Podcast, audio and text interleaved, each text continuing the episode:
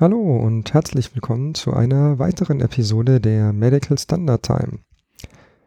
Heute haben wir unseren Schwerpunkt mal auf die MDR gelegt. Doch bevor wir mit dem Thema tatsächlich nochmal schwerpunktmäßig einsteigen, möchte ich noch ein Erratum zur letzten Folge der rechtlichen Grundlagen geben. Da haben wir gesagt, dass die MDR ein Risikomanagement nach 14971 fordert. Das ist so nicht korrekt. Die MDR fordert nicht explizit irgendwelche Normen, aber gerade beim Risikomanagement sieht es fast so aus, als ob die Autoren der MDR den Inhalt der 14971 in groben Zügen kopiert haben. Von dem her ist die Aussage, dass das Risikomanagement der MDR eigentlich dem der 14971 ist. Aber halt inhaltlich und genauso auch bei der 13485 beim Qualitätsmanagement. Die MDR fordert ein Qualitätsmanagement, fordert aber keins nach 13485, sondern stellt nur Anforderungen an dieses Qualitätsmanagement. Das war ein kurzes Erratum zur letzten Folge. Und dann steigen wir auch gleich ins Thema ein. MDR, darum soll es heute gehen.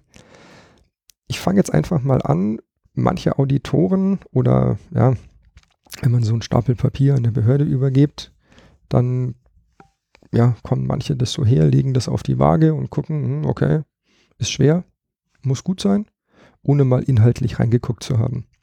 Und jetzt möchte ich mal so ein bisschen ohne inhaltlich mal in die MDR reingeschaut haben, mal so ein Lineal hinlegen, auf die Waage legen, gucken, was da so passiert und mal ein bisschen mit der MDD vergleichen.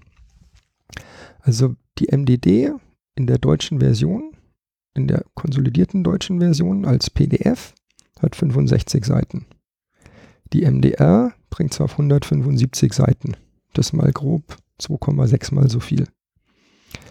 Wenn man anfängt, die Wörter zu zählen, hat die MDD um die 26.000 und die MDR um die 91.000, also dreieinhalb mal so viel. Und ähm, als nächstes habe ich äh, mal die Artikel von der MDD gezählt. Die bringt es auf 50 und die MDR auf 92. Das ist ungefähr äh, 1,8 mal so viel.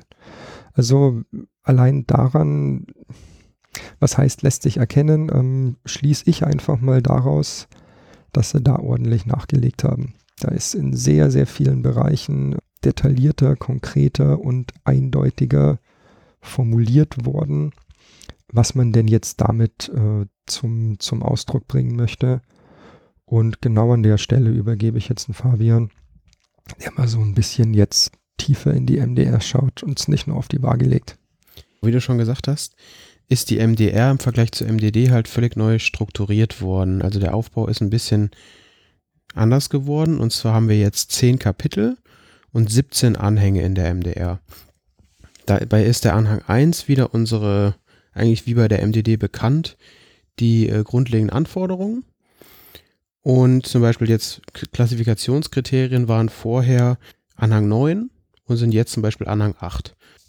Ich könnte jetzt noch auf die einzelnen Kapitel und auf die einzelnen Anhänge eingehen, aber ich glaube, das würde jetzt ein bisschen zu weit führen, weil, oder was man vielleicht noch erwähnen könnte, ist zum Beispiel, dass es zum Beispiel ein eigenes Kapitel gibt zur UDI, also zu diesem ähm, UDI, Uni, wie heißt es? Unique Device Identifier. Genau, also, oder danke. Irgendwie so ein Ding, ja. Genau, also ist quasi zur Nachverfolgbarkeit von Produkten gedacht. Und da gibt es jetzt ein eigenes Kapitel, wurde dem Ganzen spendiert. So zum groben Aufbau der MDR und zu dem, was Philipp gerade eben schon gesagt hat. Ja, dann gehe ich nochmal auf so eine Metaebene ein, so ein bisschen. Was haben wir denn für Daten und Fristen, die jetzt in der MDR genannt werden. Also ich gebe jetzt mal so als Stichtag den 5.5.2017 in den Raum. Da wurde die MDR veröffentlicht. Wie wir in der letzten Folge ähm, schon erklärt haben, die hat diese Durchgriffswirkung, also ist direkt anzuwenden. Sprich, am 25.05. ist die MD 25.05.2017, müssen wir schon genau sein, an diesem Datum tritt die MDR in Kraft. Und als nächsten Punkt greife ich mir mal Sommer diesen Jahres, Sommer 2018 raus. Da können Notified Bodies oder können die Anträge mh, von Notified Bodies entgegengenommen werden und es kann theoretisch mit der Ausgabe von MDR-Zertifikaten begonnen werden. Sommer diesen Jahres ist jetzt nicht mehr so lang hin. Also mal gucken. Stand heute, also ähm, April 2018, ist mir noch keine benannte Stelle bekannt, die MDR-Zertifikate erstellen dürfte. Okay. Also mal schauen. Hm. Ja, das nächste Datum ist der 26.05.2018. Also die ganzen Daten. 20. 2020, hey, also irgendwie mit den, mit den Daten habe ich es hab heute nicht so. Was ich eigentlich sagen wollte, die ganzen Daten, die jetzt kommen, sind jedes Mal der 26. von irgendeinem Monat und von irgendeinem Jahr, weil die MDR am 25.05. in Kraft getreten ist. Sprich, alles, was danach kommt, orientiert sich als Delta an diesem Datum, an dem 25.05. Und deswegen 26.05.2020, ja, diesmal habe ich es richtig abgelesen, das ist, der Dat das ist das Datum, an dem die MDR angewendet werden muss. Sprich, das ist die Übergangsfrist für gültige Zertifikate. Es dürfen nach wie vor Produkte mit einer gültigen Direktive in Verkehr gebracht werden. Das ist nicht das Ding, aber das ist so das Datum, für die ähm, Übergangsfrist. Dann, das nächste ist der 26.05.2021. Da muss diese UDI für Klasse 3 und implantierbare Produkte umgesetzt werden. UDI, wie vorhin schon erwähnt, ist der Unique Device Identifier. Das nimmt sich auch mit der Eudamed-Datenbank die Hand. Soweit ich weiß, haben wir die auch noch nicht. Aber haben wir noch ein paar Jährchen Zeit. Das nächste ist dann der 26.05.2023. Da wird UDI für Klasse 2a und Klasse 2b Produkte verpflichtend. Dann das nächste ist der 26.05.2024. Hier werden jetzt endgültig die Zertifikate der MDD, der Direktive, ungültig. Sprich, also ab da ist halt dann schlicht und ergreifend Schluss. Und dann haben wir noch den 26.05.2025. Da muss dann die UDI auch für Klasse 1 Produkte angewendet werden. Also das sind jetzt mal so die wichtigsten, mh, hm, wichtigsten Fristen und Termine von der MDR. Und dann übergebe ich wieder an Fabian. Genau, ich erzähle uns ein bisschen was zu den grundlegenden Anforderungen der MDR, beziehungsweise zu den Grund, die heißen jetzt grundlegende Sicherheits- und Leistungsanforderungen. Und zwar werden jetzt Anforderungen gestellt an die IT-Sicherheit. Also die muss wirklich State of the Art sein. Dann äh, sind Anforderungen an Produkte, die Arzneimittel enthalten, äh, in der MDR enthalten. Dann werden ähm, Anforderungen an Produkte, die Gewebe menschlichen und tierischen Ursprungs enthalten, ähm, gemacht. Anforderungen an die Entsorgung an aktive implantierte, äh, aktive implantierbare Produkte, die vorher gar nicht im Scope, also im äh, Anwendungsbereich der MDD lagen oder fielen. Dann äh, werden Anforderungen an Produkte gemacht, die durch Laien genutzt werden sollen. Und äh, großer Punkt ist das Labeling, also die, ähm, wie nennt man es? Äh, ich habe gerade den Hänger. Kennzeichnung. Kennzeichnung, genau. Labeling umfasst halt im Medizinbereich relativ viel die äh, Gebrauchsanweisung wird üblicherweise unter Labeling zusammengefasst. Alles, was ans Produkt angebracht wird, also ob das irgendein Symbol, ob das irgendein Schild oder irgendwas ist, das fällt unter Labeling mit rein. Genauso auch die Verpackung von dem Zeug. Und ein weiterer Punkt ist, dass äh, man systematisch an den Risikomanagement rangehen soll und das Ganze fortlaufend aktualisieren soll. Also das wirklich unter Kontrollmaßnahmen stellen soll, wirklich so Schutzmaßnahmen und Sicherheitsinformationen der Hersteller wirklich bereitstellen muss. Ich denke mal, eine ähm, Übersicht der ganzen Veränderungen dieser Essential Requirements werden wir dann auf unserem Blog als Mindmap zur Verfügung stellen. Ja, genau. Da schauen wir mal, dass wir ein bisschen was zusammenschreiben.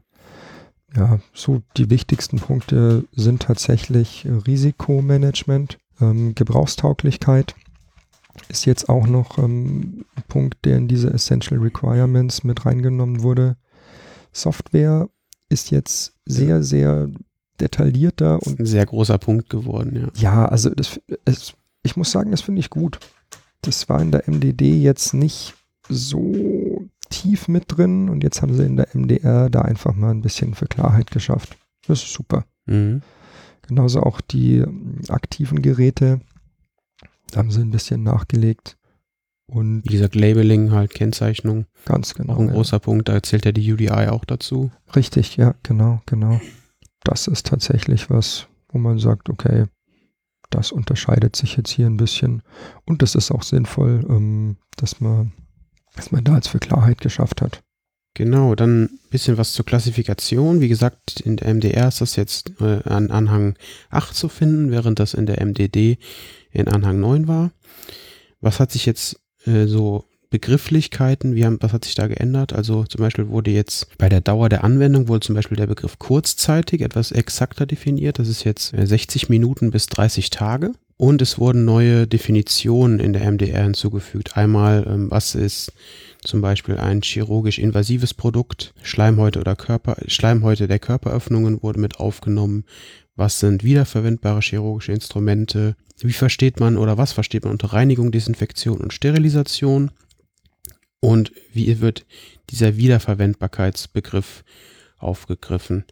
Also ähm, da legt man wirklich auch so ein bisschen Wert noch auf diese, auf die Definition, was ist wiederverwendbar und was nicht. Dann gibt es noch weitere Definitionen, zum Beispiel aktiv therapeutische Produkte oder aktive Medizinprodukte zu Diagnose- und Überwachungszwecken.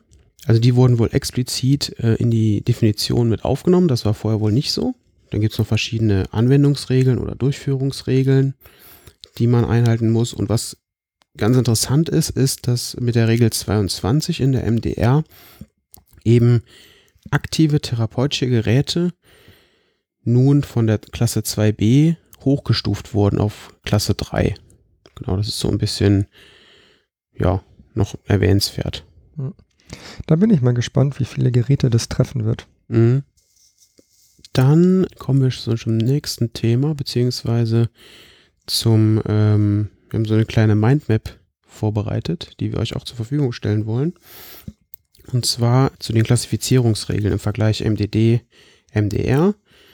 Und zwar hat sich da auch ein bisschen was getan. Und zwar gab es äh, bei der MDD Regel 1 bis 4 und das ist bei der MDR gleich geblieben in Bezug auf nicht-invasive Produkte. Da gab es keine Änderung. Bei den äh, invasiven Produkten, das waren Regeln, sind sowohl bei MDR als auch bei MDD Regel 5 bis 8. Da gab es bei Regel 7 eine leichte Veränderung. Ja, da hat sich schon ein bisschen, bisschen mehr verändert. Also okay. das ist nicht nur eine kleine, also das ist schon ein bisschen relevant. Das ist nicht nur ein Wording oder ein bisschen was, was sie verändert haben. Also jetzt nicht substanziell verändert, aber da haben sie schon okay. ein bisschen, ein bisschen was Gut. dran gedreht. Und die Regel 8 scheint wohl komplett anders zu sein. Ähm, also da muss man sich wirklich dann mal explizit durchlesen, was, was da jetzt äh, sich geändert hat oder was anders ist. Dann zu aktiven Produkten sagt die MDR jetzt, okay, wir gehen auf Regel 9 bis 13, wobei die Regel 9 vorher bei der MDD, genau, die waren halt auch, bei der MDD war es der Regel 9 bis 12 und jetzt ist eben die Regel 9 bei der MDR komplett anders, äh, hat sich also komplett verändert. Was aber interessanter ist, ist eigentlich Regel 11, da geht es nämlich um die Software, das gab es vorher nämlich gar nicht. Also dieser Punkt, den wir gerade eben schon gemeint hatten, Thema Software ist jetzt in der MDR wirklich ein relativ großer Punkt geworden. Und genau, da gibt es noch besondere Regeln, die sind halt zum Teil zur Hälfte fast äh, komplett neu dazugekommen. Also da geht es dann um Nanomaterialien, um Inhalation, um Substanzen, die in den Körper eindringen können und so weiter. Genau. Also diese, die, diese Spezialregeln am Anfang sind sie noch relativ gleich. Und dann ab Regel 19 bis 22, da kam jetzt halt ein Haufen dazu, den es so noch nicht gab. Aber, wir kommen jetzt auch zum nächsten Punkt schon wieder. Es gibt eine gute Nachricht zum Thema Konformitätsbewertungsverfahren. Äh, es gibt sie noch. Ja, sehr, sehr, sehr gut. Nicht wie in Amerika, wo man bei einer Behörde betteln muss. Genau, also hier ist wirklich so, dass der Hersteller seine Konformität des, des jeweiligen Gerätes oder des Produkts ähm, wirklich noch selber erklärt. Und wie ganz, wie eigentlich wie gewohnt hat die Klasse des Medizinprodukts eben Einfluss auf die durchzuführende Aktivität, die der Hersteller eben im Konformitätsbewertungsverfahren machen muss. Und er erklärt somit mit dieser Konformitätserklärung, dass sein Produkt eben mit der MDR konform ist und dann kann es eben vertrieben werden. Dazu werden wir auch auf unserem Blog zwei, also einmal zur MDD und einmal zur MDR, zwei Übersichten bereitstellen für euch, die eben zeigen, wie so ein Konformitätsbewertungsverfahren nach MDD und nach MDR funktionieren und welche Anhänge man explizit ähm, je nach Klasse ähm, eben anwenden muss, um eben sein CE-Zeichen zu bekommen, also seine, sein Zeichen, das man aufs, aufs Produkt machen kann. Genau, genau. Ja, beim, beim CE-Zeichen ist halt immer so ein Ding. Je nach Klassifizierung bringt es der Hersteller tatsächlich selber an. Zum Beispiel bei Klasse 1 Produkten, die nicht äh, nichts wirklich tun. Und bei allem anderen muss eine benannte Stelle mit einbezogen werden. Zum Beispiel der TÜV oder weiß der Geier wen, gibt es da noch genug andere. Und da steht dann auch die Kennziffer der benannten Stelle mit dabei auf dem CE-Zeichen. Wenn keine Nummer dabei ist, weiß man, alles klar, Klasse 1, keine benannte Stelle, hat alles der Hersteller gemacht. Vielleicht noch ganz interessant bei der MDR ist dieses Konsultationsverfahren, was jetzt neu dazugekommen ist. Das nennt sich auf Englisch als Scrutiny-Verfahren. Das betrifft eben den Artikel 54 der MDR und das schlägt halt eben jetzt auf Produkte, auf implantierbare Produkte der Klasse 3 zu oder ein und eben auf aktive Produkte der Klasse 2b, die Arzneimittel in den Körper abgeben, beziehungsweise aus dem Körper, also dazu gedacht sind, äh, Arzneimittel aus dem Körper zu entfernen. Es ist halt eben so, dass der Hersteller seine Unterlagen wie üblich bei der benannten Stelle einreicht. Und dann ähm, ja, erstellt diese benannte Stelle mit den Unterlagen einen Bericht über die Begutachtung der klinischen Bewertung, eine, ein Clinical Evaluation Assessment Report. Und dieser Bericht wird dann einer Kommission eingereicht.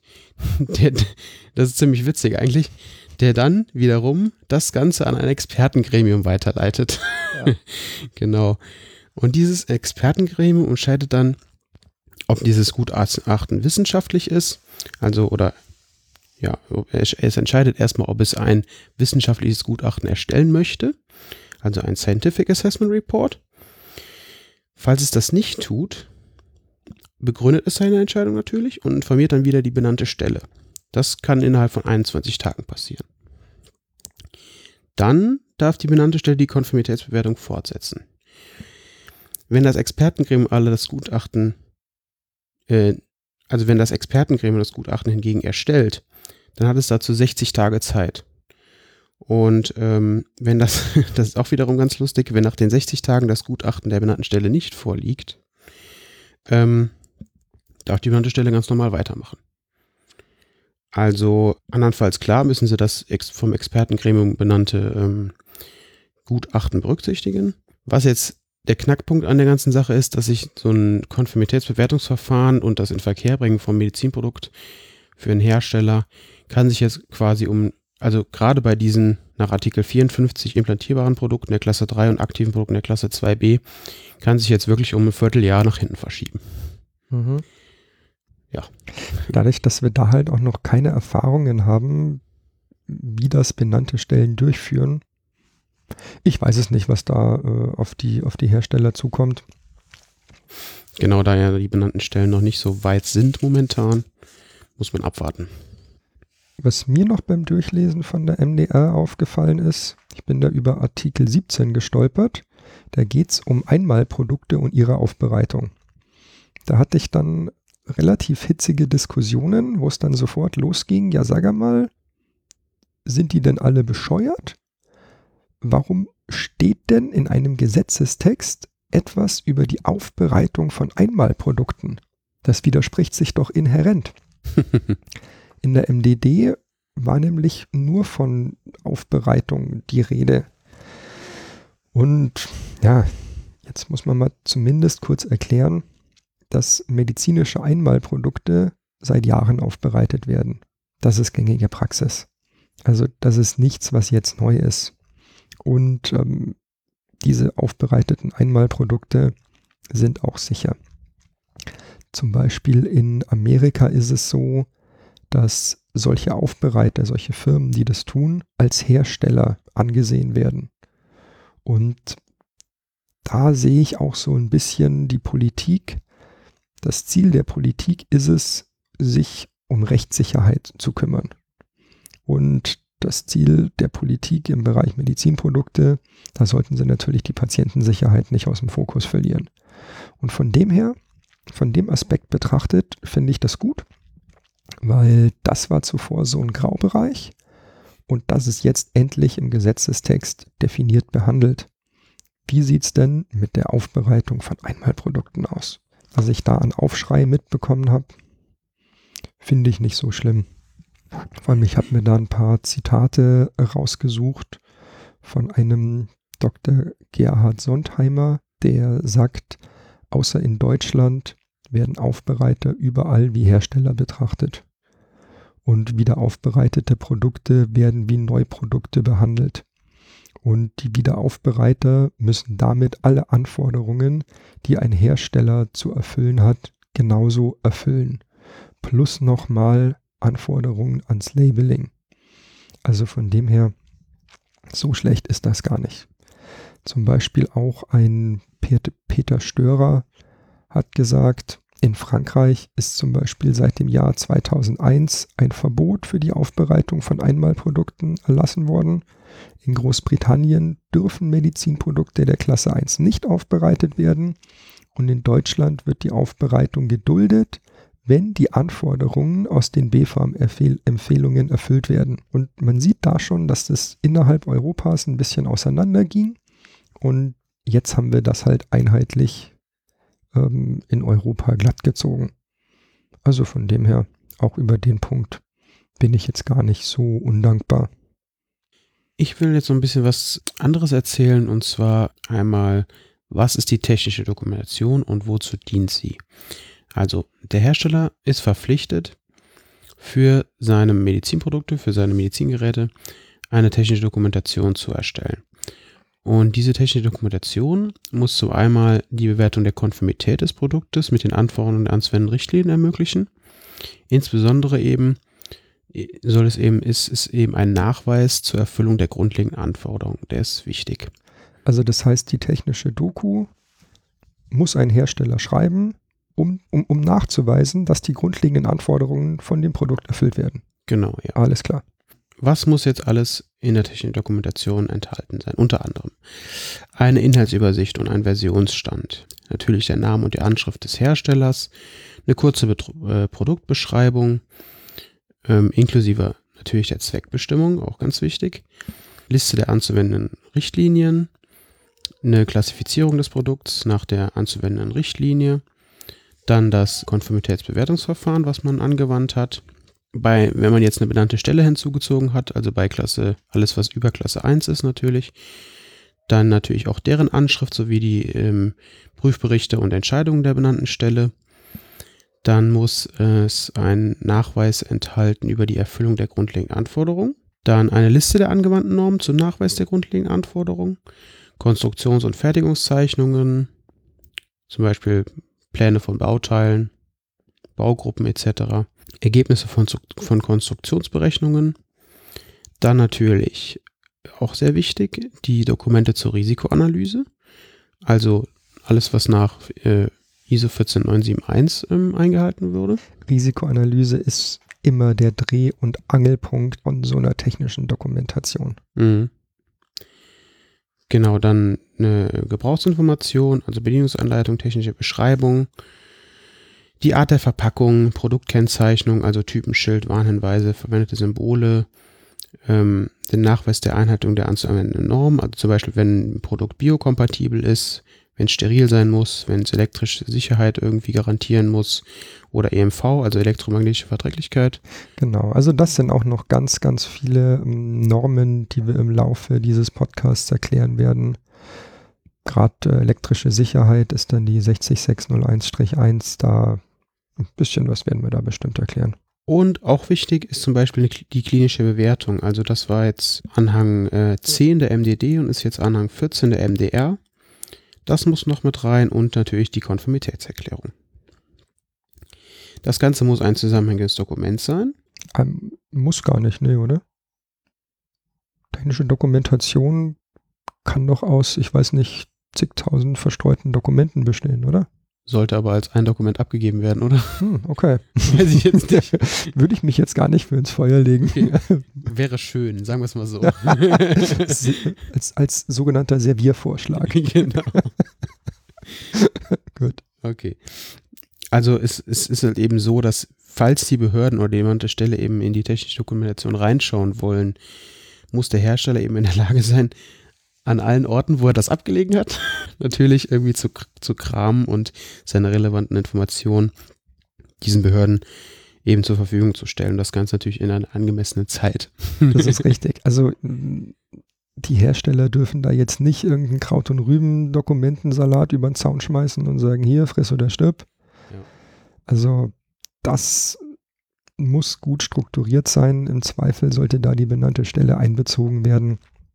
Und mh, hm, man sollte denen erklären, was denn da passiert ist.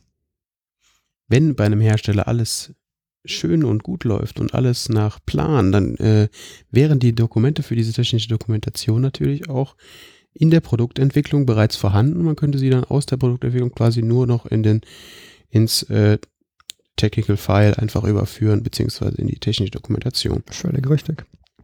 Da steht noch auf meinem schlauen Zettel. Es ist natürlich immer noch eine enge Zusammenarbeit mit den Leuten aus dem Regulatory Affairs Department, aus der Abteilung notwendig, damit man eben keine Überraschungen in der Dokumentation bekommt. Mhm. Und eine gleichzeitige Absprache natürlich auch relativ wichtig. Also ja, sind wir mal ehrlich, technische Dokumentation beinhaltet das Wort Dokumentation. Genau. Welcher Entwickler oder Ingenieur hat Bock auf Doku? ja, die wenigsten. Ich kenne nicht viele, ja. Also ich kann verstehen, dass das keinen Spaß macht und ich kann verstehen, dass man das nicht gerne tut. Und ja, vor allem, wie der Fabian gerade gesagt hat, ist es halt echt wichtig, da die Regulatory Affairs Abteilung schon in der Entwicklung mit reinzuziehen. Macht keinen Spaß, aber dazu sind die Hersteller per Gesetz dazu verpflichtet. Na, dann verliere ich nochmal zum Schluss ein paar Worte über die CE-Kennzeichnung. Die ist jetzt im Anhang 5 der MDR zu finden. Und wie auch schon in der MDD muss das eine sichtbare Kennzeichnung des Produkts sein. Da steht auch relativ genau drin, wie dieses CE-Zeichen auszusehen hat. Also die Form und die Proportionen sind da genau festgelegt. Das ist so ein Raster, ähm, was man da sehen kann. Steht auch ganz klar drin, Mindesthöhe 5 mm, alles drunter akzeptieren sie nicht.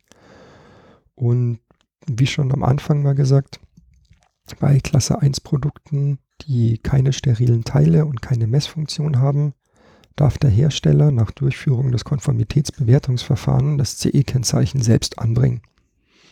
Bei allen anderen muss eine benannte Stelle beteiligt sein, die dann ihre vierstellige Kennnummer bei dem CE-Kennzeichen hat. Beim TÜV Süd ist es zum Beispiel 01234. Ohne die 4. Danke, richtig, ja genau. 0123. Vier Stellen, genau. Ja, genau, siehst du, voll erwischt. 0123, stimmt, ja, genau. Damit, ich denke, damit sind wir fast durch, ne? Genau, damit sind wir schon am Ende von unserer heutigen Episode. Wir haben da mal so ein bisschen versucht, so einen Rundumschlag über die wichtigsten Punkte der MDR zu geben. Wir hoffen, wir haben so ein paar Sachen erklären können. Wenn euch gefallen hat, was wir heute erzählt haben oder Fragen oder Anregungen habt, schreibt uns gerne einen Kommentar auf die Homepage. Wir beantworten den. Und damit vielen Dank fürs Zuhören und bis zum nächsten Mal bei der Medical Standard Time.